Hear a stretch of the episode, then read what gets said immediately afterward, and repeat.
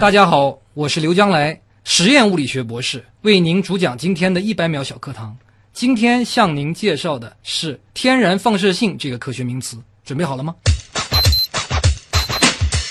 放射性可能大家都听说过，什么叫天然的放射性呢？它的来源是在这个地球形成以后呢，很多这种小的颗粒啊，带有各种各样元素的颗粒凝聚了以后，我们有一些很重的元素，比如说最重的叫做铀，铀这种元素啊，还有另外一种叫土这种元素，它们都具有一种天然的放射性，它们的放射性就是它会本身有很长很长的时间进行衰变。那么这样的东西呢，在我们的岩石，在我们所有环境中间材料中间都存在，所以呢，它是围绕我们四周的无处不在的放射性。所以大家提到放射性总是觉得很害怕，但是这样的放射性在我们日常生活中比比皆是。打个比方，你每天吃过吃进去的东西，穿的衣服里面都有这样的放射性。所以不是说放射性就有害，放射性就对人类会产生多大的影响。那么这样的天然放射性是我们人类已经进化了那么多年习以为常的这样的一种东西。那么，之所以要介绍这个名词呢，要跟我今天讲的我的科研呢是有非常紧密的关系。我们在科研中间找的呢是一种我们希望能够探测到宇宙中间的一种所谓暗物质的粒子和我们探测器进行碰撞的信号。这种信号非常的稀少，可能每年只能找到一个。而同时，我们进行探测的仪器呢，在无时无刻的受这种天然放射性的轰击。所以呢，我们在做这样的实验中间，要想尽一切办法把这种天然放射性的影响给排除掉。这也是这样的实验的难度所在。节目准备好了吗？正在将内容进行智能排列。嘉宾的情况呢？正在为您检索嘉宾的特殊喜好。不用那么详细吧？正在为您安装幽默插件。你这是在吐槽吗？正在为您更换全部文字素材。正在删除您的幽默基因，已将节目专业程度调低到百分之三十五。好了好了，马上开始节目吧。正在为您开启极客秀。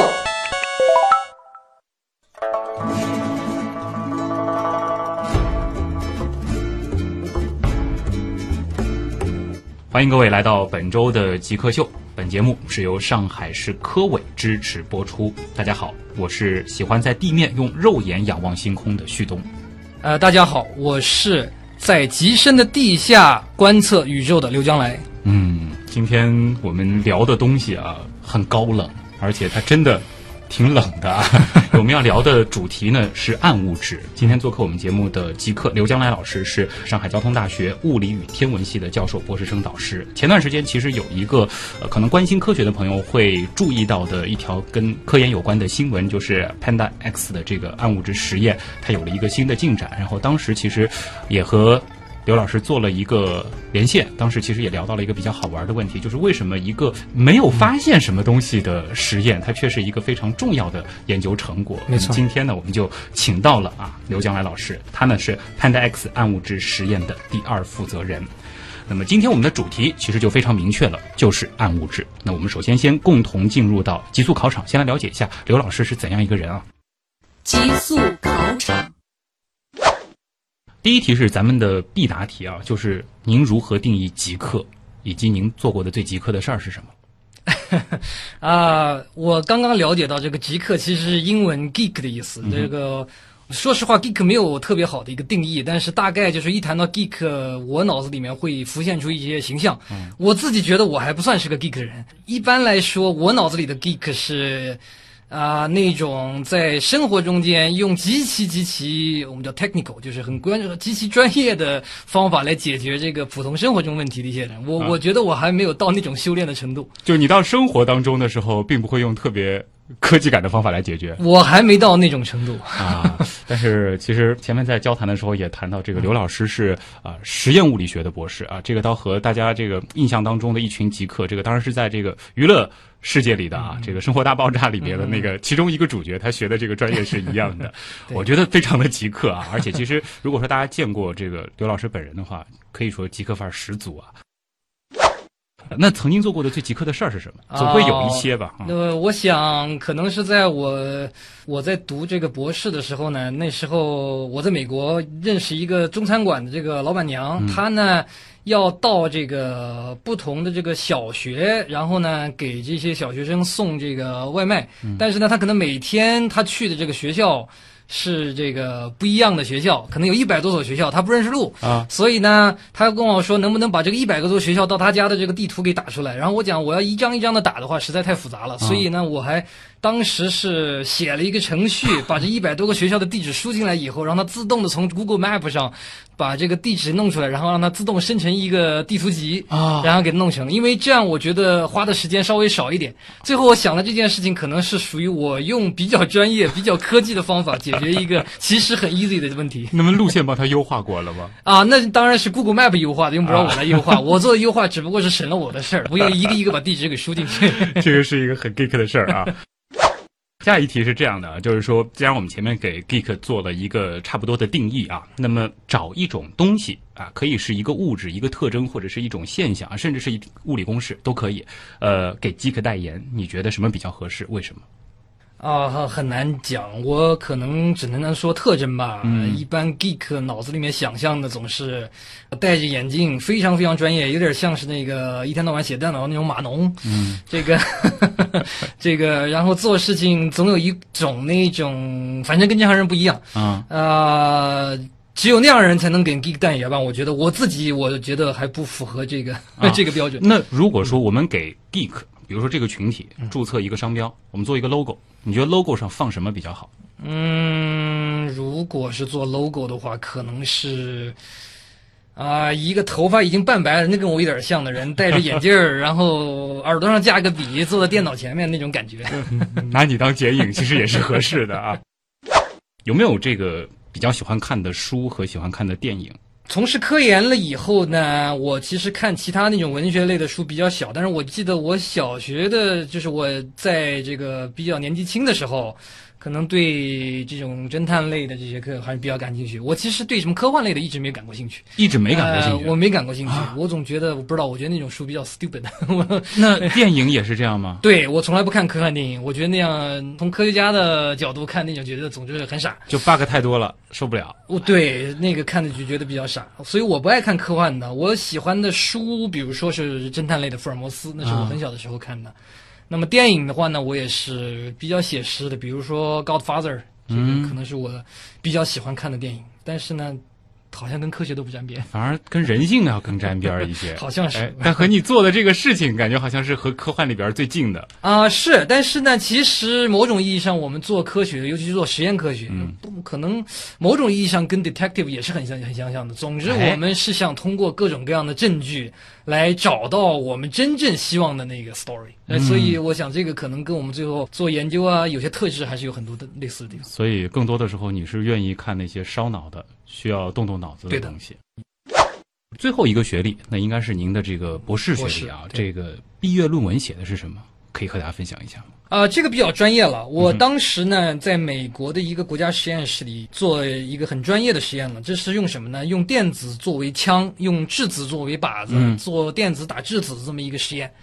当时呢，这个还不光是简单的电子打质子，啊我们利用的是电子打质子这个过程中间，好像有一个这个镜子里面和镜子外面这个对称性它是不对称的，这个破缺的这么一个现象，来研究质子的结构。嗯，啊、这是我的毕业论文的题目，啊。我们就做了一个在电子和质子相互作用的情况下的一个宇称，我们叫宇称，专业的话叫宇称，就是镜像对称性破缺的嗯。这么一个实验。然后就是去打它，对的，然后整个这个实验嗯。是你的这个论文。整个这个实验，当然我们我们这种物理实验都是有很多人合作的，我们嗯是有上百人，但是我是用这个实验最后做出来的物理结果写的毕业论文。已经聊到做实验了啊，那就想问问看，就是您平时的这个参与的一些这种大型的实验当中，有没有某些设备，呃，是比如说特别重要的，嗯呃或者说这个可能它不是最贵的，但它非常重要的，有吗？啊，当然，我们这个每一个这个观测测量的装置啊，有很多很多个我们叫部分嘛，components。那么当然就是也很难讲哪个重要，哪个不重要。可能跟我自己接触比较多的呢，是一个也是比较专业的一个仪器。这个仪器呢，其实在很多大学生做实验中间都用到。这个仪器呢叫做示波器，它是干嘛的呢？长得大小有点像是个电脑屏幕，比可能还要稍微小一点。观察的呢，一般来说是电压随着时间的变化，或者是我们看这个脉冲信号。为什么说它很重要呢？因为我们所有收集到的这个粒子和探测器之间的响应，最后转化到这个数字，都是用。这种很多道的电压和时间变化的这样的脉冲的形式来体现出来的。那么这样的仪器呢，从某种角度上，很多这个大学生应该都接触过。但是呢，在我们这个实验中间，要求它可能是比一般做实验要更高。比如说，它要求的带宽、要求的精度要更加高一些。但是基本的原理是一致的。嗯，如果可以不考虑其他的所有情况，这里包括收入、包括家庭、包括种种种种，你最想去做什么事情？哦，当然，我最大的兴趣是在做科研，所以如果不考虑其他所有情况的情况下，我想我一直投入科研工作里面，我可能会除了睡觉以外不会感到疲倦，就一直投入在科研当中。对的。啊，就什么事儿都不用管，只管科研。其实那也是一种享受啊！我开始还想这个是不是去做个侦探什么的。呃，科研其实，在我们这个领域也是做侦探。嗯，哎，对，就破大自然的案啊。没错。那么，如果说我们节目有一种通天的能力啊，这个可以帮您立刻实现一个愿望啊，我们多次送嘉宾去国际空间站，甚至是火星，那帮您实现一个愿望，您希望是什么呢？嗯，要求世界和平的也有。那倒没有，我在想，在我科研的同时，能把我的时间再多出一半来陪我的家人啊，就是在既能够保证你科研的这个进度的同时，对的，也有时间可以去陪伴家人。是的，现在虽然我尽量的能够使这个科研和家人都能得到一个满足，可是我觉得。如果时间多一倍的话，我想我会选择这个剩下这个更多的时间来。这个愿望难度比较大，得改变基本的物理规律啊，得让您的一天是有四十八小时。好的，那么呃，极速考场呢，我们先和啊刘老师聊到这儿啊，在稍后的这个极客刀科学当中呢，我们将会和他好好的来聊一聊暗物质啊、中微子等等等等。极客刀科学。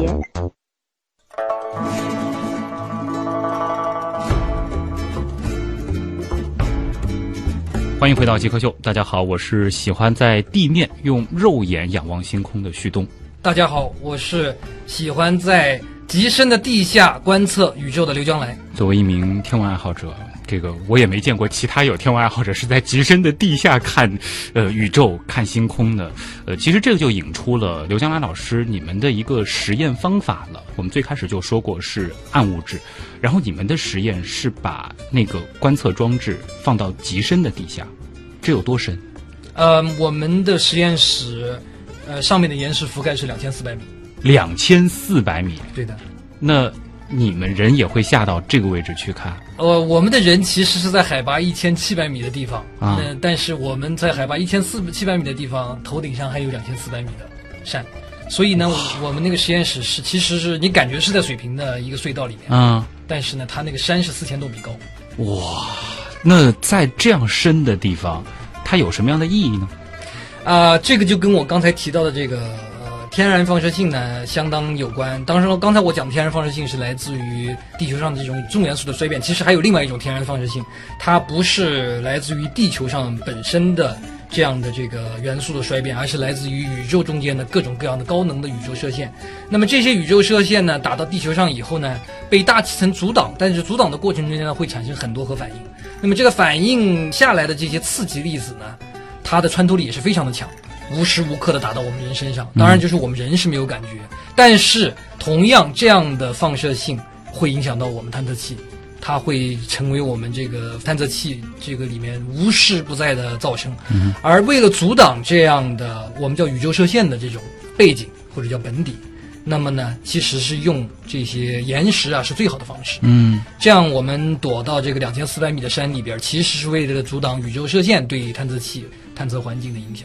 这几千米厚的这个岩层，等于是一张超级大的巴德膜，没错，没错，可以挡掉很多很多的这个一些其他的干扰。没错所以说你们的这个实验装置就得埋在那么深的地方。没错。那为什么埋在那么深的地方，你们还能进行观测呢？是有一些更微弱的东西它可以穿透吗？没错的，就是我们想研究的这种暗物质呢，原则上我们知道它和一般物质的相互作用是非常非常的微弱的。那是什么概念呢？也就是说，暗物质穿过普通物质的时候基本上不碰撞，也就是你不能把它停下来。这样的话呢，它就能够穿过两千四百米的岩石，打到你的探测器。它在多数的情况下跟探测器也不产生反应，嗯，而只有在很微弱、很微弱、很微弱的几率下才会和探测器反应。然后我们想探测的就是这种非常非常微弱的几率下面碰撞出来的信号。啊、所以到现在为止，我们还没有拿到确切的证据，没错，我们捉到的那个暗物质。没错，我们并不知道暗物质它作为粒子的情况下，呃，这种存在的方式下是存在的。我们知道暗物质在宇宙中间占主导地位，那是通过暗物质它们之间的万有引力的效应，而我们并不知道这样的有万有引力的这个无处不在的这样的东西，确实是以这种基本粒子的情况而存在的。嗯，这个其实就得回头和大家再来说一下这个暗物质了啊。呃，大家说到物质很熟悉，这个暗物质它是一个什么样的概念？我们当时是怎么会诶觉得它肯定有这个东西？这就是通过仰望星空发现的。对的，对的，一点没错。最早提出暗物质这个概念的，是美国一个叫做 Vicky 的这么一个科学家，他其实是瑞士籍的。他呢最早就是通过天文的。观测，观测很远很远的。一个这个我们叫星系团，然后观测这个星系团中间的。恒星的。这个旋转，而发现这些恒星旋转所需要能够维持它们高速旋转的。这样的。这个重力的。势能啊，是可见的这些星星堆在一起不可能解释的。嗯，所以呢，他就提出了一种可能是比当时看来很疯狂的这么一个概念，叫做万物质。所以暗物质完全是通过万有引力的效应，通过仰望星空嗯发现的。这个其实就是呃，从它表现出来的那个状态和我们能够观测到的，以及用这种观测的方法来推算它的这个质量有一个明显的差。没错然后这个差，他就认为是暗物质质，没错。啊。那所以说，现在学界基本上是普遍认可暗物质它确实是存在的，只是说我们现在还没有办法具体去探测和捕捉到它。没错，大家应该都是公认暗物质的存在，可是呢，也是大家都在希望成为第一个能够找到暗物质和这个普通物质碰撞信号的人。啊，当时其实也就是在推测，为什么我们没有办法探测到它，就是因为它几乎不和我们常见的这种普通物质发生任何反应。没错，所以就是说，从那个以后呢，当然大家在天文学观测的同时积累证据，但是呢，到了上世纪八十年代开始，全世界有很多的科学家开始从事，就是我今天讲的这个暗物质直接探测或者是间接探测这样的，也是基于我们越来越相信或者越来越希望暗物质是可以在实验室里。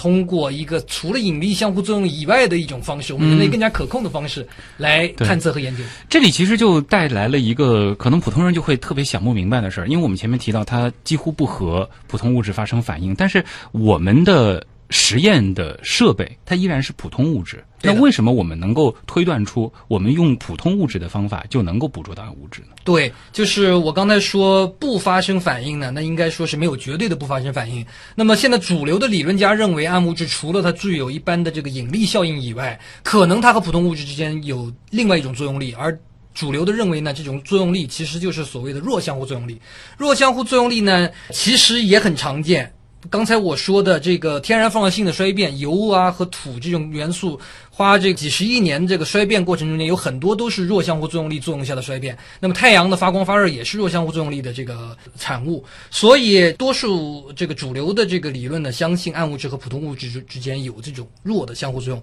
那么、呃顾名思义，弱相互作用相当的弱，因此呢，这个虽然是存在，但是呢很难直接探测。啊，所以我们一直在用“几乎”这个词，没错来说它不和普通的物质发生作用，没错但我们依然倾向于相信它是发生作用的。没错，只是说概率非常非常的低。那么现在关于暗物质探测，国际上有哪些主流的方法呢？主流的方法一共有三类，那么可能这个第一类呢，我们正在从事的这个叫做直接探测，它探测的就是暗物质和我们的探测器里边的普通物质碰撞出来的这个碰撞信号，这叫直接探测。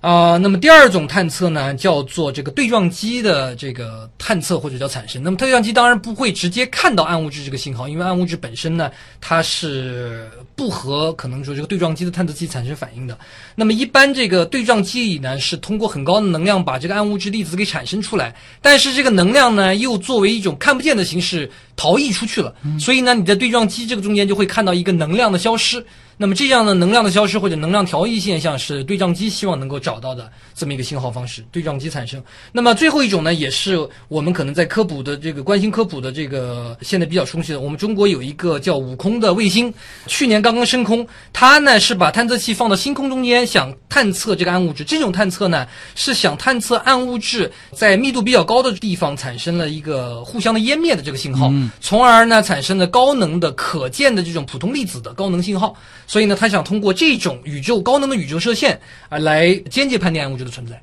所以一主主流的方式呢，应该是这三种。啊，所以无论是悟空这种这个飞到天上去探测，还是像 Panda X 这样子的这个深埋在地下，这都是国际上的一些比较主流的探测的方法。没错，这些这个探测它是彼此互不矛盾，是互相补充的。没错，没错。啊，呃，其实谈到这个暗物质啊，就刚才您提到的它的一些这个特性，比如说它可以穿过这个极深的这个岩层，然后呢。几乎不和普通物质发生反应，会让人想到另外一个东西，嗯也挺红的。好像您也有一个研究是和它有关的，没错，中微子。没错，能解释一下中微子和暗物质有什么区别吗？中微子呢，其实也是一种可以说是我们知道的暗物质。no，它呢，这个中微子的性质也是非常的奇特。刚才我说了，这个暗物质除了引力相互作用以外，还有弱相互作用力。中微子是另外一个我们知道的，可能有这个引力相互作用以外，还有弱相互作用力的。其实中微子大家一开始觉得它没有引力相互作用，只有弱相互作用。很奇特的是，现在我们都知道中微子有一个很微小的质量，那么有微小质量的东西，它就有又参与了这个引力相互作用。那么中微子呢和暗物质它有点相反的地方，也就是在这个地方。中微子一般大家都知道它是非常非常轻，轻到我们都不知道它有多重的这么一个粒子，但是我们知道它有质量。暗物质呢是我们觉得它比较重。这个跑得也比较慢，这样的东西，而这两种东西呢，它都有仅仅参与弱相互作用力这种性质，所以这两种东西的探测呢，在很多的时候都是非常的相似哎，甚至是在八十年代以后，大家都开始从事直接暗物质探测的所有的探测手段，就是最早想做中微子探测的人提出来的。所以就可以这样理解吗？就是一个实验有可能能够同时去探测这两种东西。没错，没错。其实我们现在的实验室的实验，呃，实验的这个实验精度，应该是能够感觉到，比如说中微子和我们探测器探测的信号，但是呢，这种信号很难和其他的我们这个探测器中的本底背景信号给区分出来。嗯，但是我们是应该有这样的中微子和我们探测器反应的信号在我们的数据里面的，其实已经有了，其实只是说我们现在是需要很难把它区分。很难区分出来。是的，啊、因为中微子是确认已经捕捉到的一没错个东西，没错对吧？没错没错呃，但是暗物质现在还是处在一个这个未知的这个状态当中。没错，没错。呃，因为我们联想到了这个一五年的时候，诺贝尔的这个物理学奖啊，这个就来自这个日本的尾田龙章和加拿大的这个阿瑟麦克唐纳是获奖的，就是表彰他们发现的这个中微子震荡现象。当时好像我们其实呃也通过一个比较短的节目和大家简单科普过，当时呢就说是表明了中微子拥有质量，这就是您刚才提到的。那么这个中微子震荡又是什么概念呢？中微子的震荡呢，它是说我们已知的中微子有三种，这三种中微子呢，它之间有一种非常奇妙的，可以从 A 转化到 B，从 B 转化到 C，C 转化到 A 这种震这种转化现象。嗯，所以就我们就给它的名字叫做震荡的现象。但是这种震荡的现象呢，如果中微子是严格按光速传播。这样的话呢，就不会有中微子震荡。所以呢，这个二零一五年诺贝尔奖之所以颁给发现中微子震荡的现象，其实呢，就是他们通过发现了中微子震荡，反而证明了中微子是拥有质量的。这是解决了这个可以说是也是突破了我们这个人类从六七十年，呃可能甚至更早开始对中微子的一个定位，只认为它是个没有质量的东西，变成一个有质量的东西。所以说它实际并没有达到光速，其实中微子并不是按光速传播，所以它非常微弱微弱的质量。它有非常微弱的质量。因为到了光速，它就等于没有质量。对的，如果到了光速以后，中微子呢，它在它的坐标系中间时间就停滞了。那么，如果中微子的时间都停滞了，它就不再会产生这种转化现象了。对，所以就是一定是中微子是非光速传播的情况下，才会有中微子震荡这种现象的观测。嗯，不知道听众朋友有没有感受到这种这个逻辑的快感啊？这其实就是很有意思的一个推理。没错。其实我特别好奇，在那么深的地下闷热吗？哎，其实地下如果没有我们那些很大的这个仪器运行的情况下，它的温度其实是保持一个恒温的状态。啊啊！但是我们的那个实验环境，由于我们本身要制冷，那么制冷就跟空调一样的，它要把热气给排出去，所以我们在这个工作的环境中，有时候的温度可能如果空调坏了会达到很闷热，但是如果正常的情况下，也就是二十七八度，跟在上海这样的空调房间里面也没有特别大的区别。除了不见阳光，除了不见阳光以外。啊，那一次这个跑到地下得待多久呢？一般来说，我们是这样，老师呢，因为平时有教学任务呢，所以就我们就是在工作有需要的情况下，会是那种短期的来回跑。而我们的学生和博士后，一般来说这个轮班，呃，一次待一个月，然后呢再回来再换。那么，当我们最重要的一些我们叫现场负责人的话，可能会一次在那儿待甚至五六个月这种时间，然后出来休息一下，然后再回去。基本上不上地面吗？我们是这样，就是平时做实验是在地下，那么我们在洞口的地方呢有一个我们住的这个宿舍啊。那么平时，但是呢，你如果呃在里面工作的时候，经常是你出来了以后看不见太阳，太阳已经落山了，所以有一点那种不见天日的感觉。而且是在一个很深的地下，可能这个。整个的这个感受，你除了这个专心科研以外，会觉得有一些这种真的与世隔绝的感觉。没错，所以就是说，这样的环境中间，只有你真心的热爱科学，你才能够坚持，就是非常这个一直很专注的在从事这样的工作。我们现在这个长期在那边驻守的学生，其实都是，呃，逐渐可能从这个一开始适应到了这个后来以后呢，就是感受到了实验成了他们生活的一部分。嗯，而这个真正进入了这个这个实验状态。呃，我们也花一点时间和大家再介绍一下 Panda X 吧。我觉得这个其实，呃，作为中国还是非常前沿的一个实验装置啊，一个大型的实验项目，其实还是可以给大家科普一些我们的实验细节的。就比如说，我们前面一直在说我们寻找暗物质，我们用的是一个什么样的东西？也就是说，在这个深深的这个地下，我们到底是一个什么样子的装置来探测暗物质呢？好的，我们这个实验装置呢，简单的来说，就是一个罐体里面盛着。啊，液态的氙气，那个氙呢是倒数第二重的惰性气体元素。那么在零下负一百度的左右的这种温度啊，它就呃凝结成液体。那么这种液体呢，可以说是无色无味，而且很透明。那么这样的话呢，如果说是有一个暗物质粒子和氙原子核产生了反应以后，它们产生反应的这个信号呢，就会通过这个透明的液体。作为一种光的信号或者是电子的信号，你能够把它给收集。那么我们搜集这个电子信号和光子信号的这个装置呢，都是利用这个我们可以探测光的这种探头，叫做光电倍增管。我们现在这个装置呢，一共有一百一十个这样三英寸大小的这个探测单元。那么每一个这个探测单元，每一个光电倍增管呢，都可以感受到每一个光子。那么，当碰撞的能量转化为光子或者电子以后呢，我们就是在数到底有多少个光子，数到底有多少个电子，来判断能量的沉积。嗯，我们是通过这个光子和电子在整个探测器中间发光的这么一个图案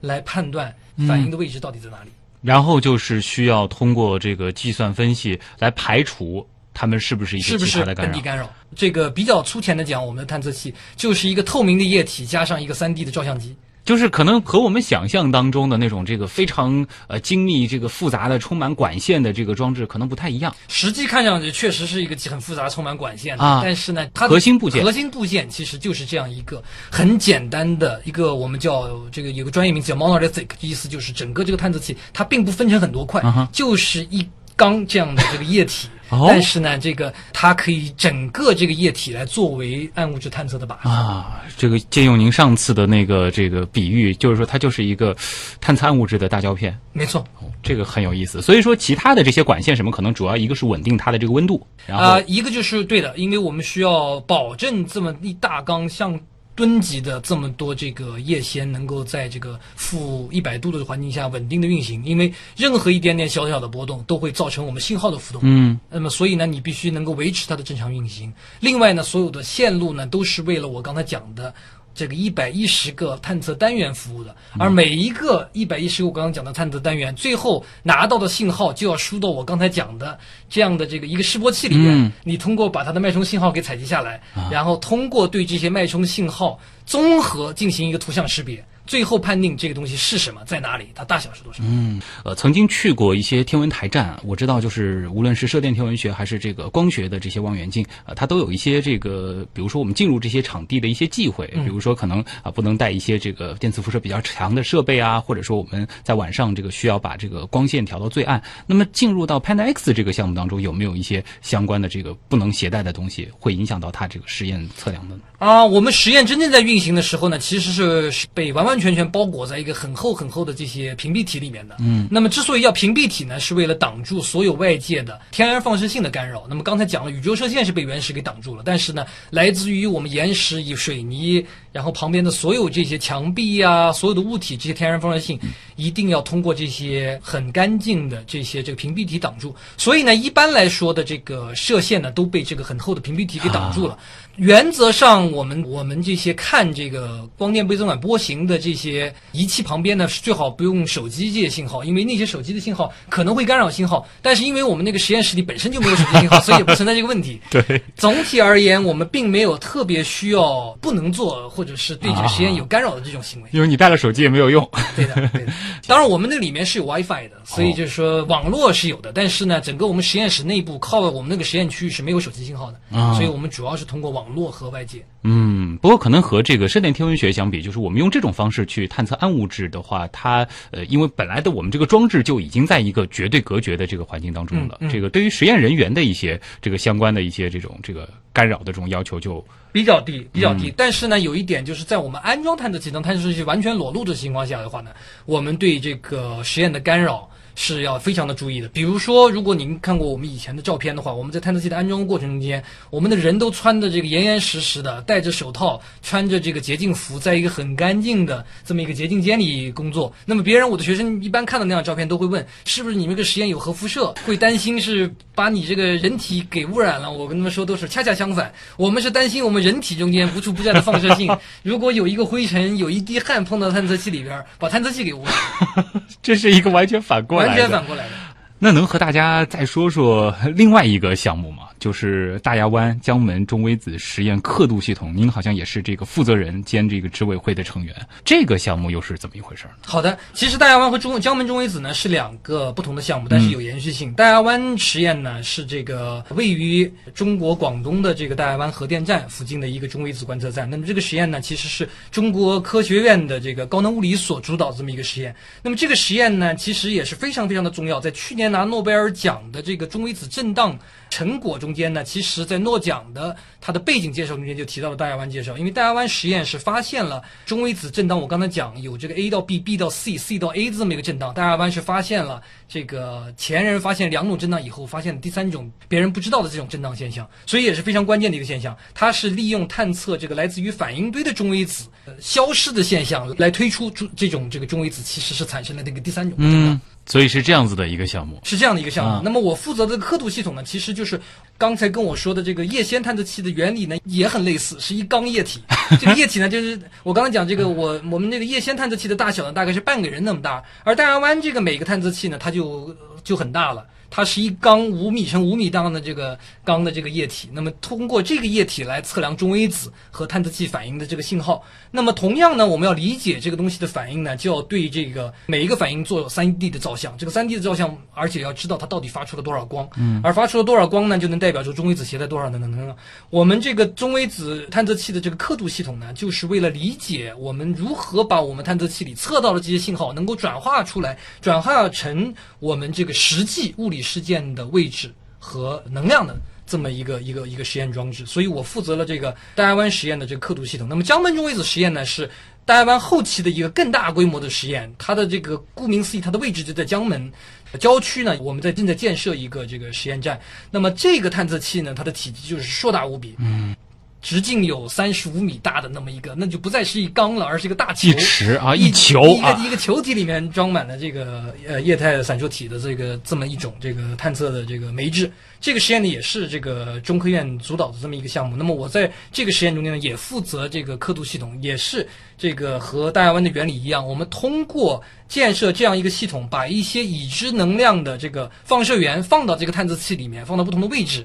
然后呢，我们对这个探测器的能量和位置进行我们叫刻度或者叫校准，这样的话你才能知道如何把你测到的一大堆这些光信号，能够把它转化为实际你想要的嗯位置和能量的这个信号。而对于江门中微子实验项呢，我们就不再是。测量这种第三种震荡，因为已经被发现了。江门中微子呢是想测量中微子，我们一共有三种，我们还不知道它质量是多少，但它质量总有谁大谁小。江门中微子就是想搞清楚中微子三种中间哪个质量更大，哪个质量更小，是想通过测量这个中微子的能量的这个谱型来判断中微子它的这个质量这个序到底是怎么样的。哇，这个探索的其实是非常非常前沿的东西，而且现在的这个实验装置越来越大对的啊，这个其实也让这个中国人越来越自豪我们这种国之重器越来越多了没。错。呃，问一个普通人或者特别典型的这个媒体的问题，作为我们这个极客刀科学部分的这个结尾，就是说我们探索中微子也好，探索暗物质也好，意义在哪儿？我想，这个第一个前沿科学这几个项目，刚才我提到的都是探索我们其实还并不知道怎么回事儿这样的东西。它从科学的意义上来说，它是最前沿，我们还在我们人类已知范围这个界限、嗯这个呃以外的这些东西。那么你要说具体对我们人类的生活的意义，我想我还是回到我在这个讲的三百年前牛顿的故事。其实牛顿当时他靠这个，当然是积累了前人对这个星星旋转的这个观察，最后把它总结成了万有引力，转化出了力学原理，最后引发了工业革命。那么他研究这些东西的时候，可能他也完完全没有想象到最后的革命是什么样的。对他甚至想象不到十八世纪、十九世纪世界是什么样子太棒了。但是我想，前沿科学的研究它的意义就在这个地方，嗯，它是能够在这个很长远的、更加这个 long term 的这个情况下，可能会完全改变人类的生活。嗯，即使我们现在不知道它可能究竟能如何为我们所用，但我们不能停止探索。没错，好啊，这里是正在为您播出当中的极客秀。今天做客我们节目的极客刘江来老师，来自上海交通大学物理与天文系，他是教授、博士生导师。接下来的时间呢，我们要留给网友了。其实关于那么高冷的一个话题啊，这个我们网友的这个关心的点还是非常多的，我们也来听听看。问题来了，问题来了，问题来了，第一个问题来自漫漫清泉，哎，他说暗物质和多维空间有着怎样的关系？呃，这个问题呢比较高深。这个多维空间其实是一个纯理论的概念。嗯那么当时提出多维空间，我想就是除了我们人类大家都知道的这个 x、y、z 三维，加上这个时间一维、四维以外呢，觉得可能宇宙中间为了解释这个引力是个什么东西，怎么把引力能够和我们其他所有相互作用力统一起来。那么就觉得这个可能这个除了这个四维空间以外，还有别的维，呃，发展出来一套理论呢，叫做弦论。那这个弦论呢，有的说十维，有的说十一维。这个呢，我并不是专家，但是我知道有这样的理论的，试图解释这个四种相互作用力如何能够在一个统一的框架下面来描述。理论家呢，也试图找出暗物质和多维空间之间的这个联系。可能简单的讲。呃，为什么暗物质，比如说它只有引力相互作用，没有别的相互作用，是可是不是可以把它从这个暗物质它本身这个质量是它在这个除了我们只知的四维空间以外的这么一个东西，所以呢，它只有引力相互作用力，所以呢，你在这个可见的 x、y、z 中间，可能除了引力以外，你观测不到其他的这个相互作用，可能是有这样一些联系，但具体如何，相当于是真正的从实验上找出暗物质和多维空间之间的关系，我可能我自己的专业还没有专业到这种程度，能够 讲出这么一个证据，或者是哪个实验的这个证据，大家可以试图寻找。嗯，刚才咱们提到的很多，其实它都只是停留在这个理论，也对的都是一些这个假说的这种状态。是，湖香七九啊，他说，呃，我们国家在暗物质研究方面算是全球最前沿嘛？那么在目前而言，世界上还有哪些国家是处在这个最牛的这个状态下？好的，我觉得我们国家的暗物质研究呢，现在可以用一个比较流行的话说呢，是在一个从跟跑到并跑的这么一个阶段。因为就是这样前沿的研究的话，如果说我们国家是全球前沿，其实是不现实的。呃，从直接探测的角度来说的话，我国其实是在二零零九年有了刚才我说的四川锦屏的这个地下实验室以后才开始起步的。呃，之前的话，全国内的这个研究基础是几乎为零，嗯，所以呢，我们是在一开始跟随这个呃西方多年积累的技术，以那个为基础，开始这个一步一步走。那么到今天为止，我们在前一阶段这个公布的我们潘达 X 二期实验的数据呢，终于在我们这个探测的灵敏度的方面达到了这个全世界的最前沿。所以呢，仅仅能说我们从以前的这个跟跑到现在可以说是跟西方这个最强的这些科研能到了个并跑的阶段。所以呢，呃，未来要引领全世界，我觉得还是有比较长的路要走。嗯这个需要有很多的，不光是科技方面的积累，人员方面的积累，包括这个工艺方面的积累，各方面的积累。所以说，像这样子的这种大型的前沿科学的这个实验，其实的确是一个综合国力的体现。没错，所以在世界上，我们如果不以哪个实验做的灵敏度最高，仅仅以这个方面来作为这个评价标准，而是以这些国家从事这些方面的这个研究的质量和科学家的个数和这个实验的规模上来讲呢，我觉得这个国际上美国、欧洲、日本这三家这个。它国力最强的国家，它这方面的研究也是可以说是力量是最强的，嗯，这也是它的一个综合国力的体现。洛之秋他的这个问题呢，哎，这其实也挺有意思的。暗物质和暗能量之间嗯有什么区别和联系？很好，这个两岸啊，两个岸，这到底是怎么回事？我们总是说宇宙好像是由暗物质和暗能量组成的，但是那个爱因斯坦如果说是 E 等于 mc 平方，那么物质和能量不是一回事儿吗？所以呢，这里是有个误区。其实暗能量呢也是一种现象，暗物质呢我们觉得它是一种物质，因为它有一种引力效应。暗能量是什么样一个东西呢？这个暗能量的提出呢，其实也是比较晚的，可以说是在这个二十世纪的末期吧。在我们人类观测这个宇宙它在膨胀的过程中，发现这个宇宙的膨胀原来想象可能是越来越慢的，可是呢，发现这个宇宙的膨胀其实是在加速的。哦，那么这种情况下，就好像你这个宇宙外面是不是有一种东西在拉这个宇宙，让它越拉越快？所以提出了所谓叫一个很暗的能量这么一个概念。所以暗能量其实和宇宙内部一个负的压力使宇宙加速膨胀，其实是可以等同的。嗯，那么它具体是不是个能量形式，其实我们根本不知道。啊，它只是一个概念，并不是和这个暗物质对应的那种能量的体现呃，应该不能说是简单的从 E 等于 mc 平方这个方式来这个。啊，并不是说暗物质把它转换成能量就是暗能量，并不是这个概念。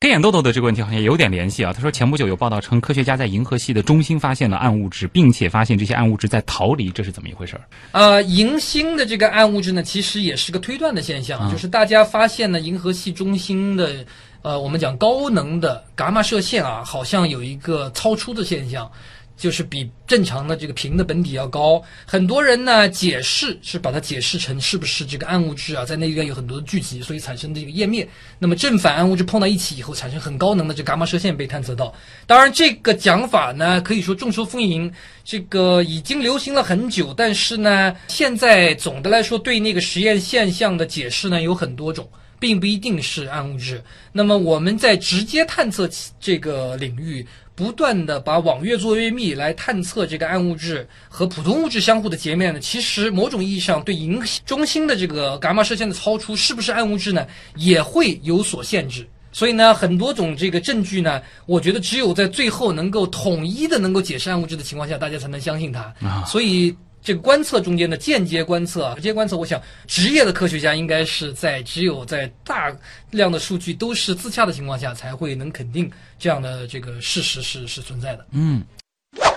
小心机姐姐她的这个问题，哎，看得出来啊，是这个挺关心科学的。她就提到，好像这个上海交大之前也有另外一个成果，也挺受关注的，就是那个马约拉纳费米子，可能是发现到了它的一种这个准粒子。那就想问了，哎，这种费米子和暗物质和中微子它有什么关系呢？OK，他们做这个凝聚态实验发现的这个准粒子呢，其实和我们粒子物理学中间的这种基本粒子其实是两个概念。当然，我们这个科学家很多科学家也在找是不是能够基本粒子也以马约拉纳费米子这种形式来这个存在。那么简单的讲，马约拉纳费米子它就是自己的反粒子，是很奇妙的这种粒子。但是，一般呢我们知道的粒子，比如说正电子和负电子，它们互互为反物质。但是显然它们是不一样的，因为它们的电荷不一样对。而你要能找到一种中性的基本粒子，就有很有可能这种中性的基本粒子就是它的反粒子。嗯，比如说刚才您提到的这个中微子，我们可能做很多中微子的理论的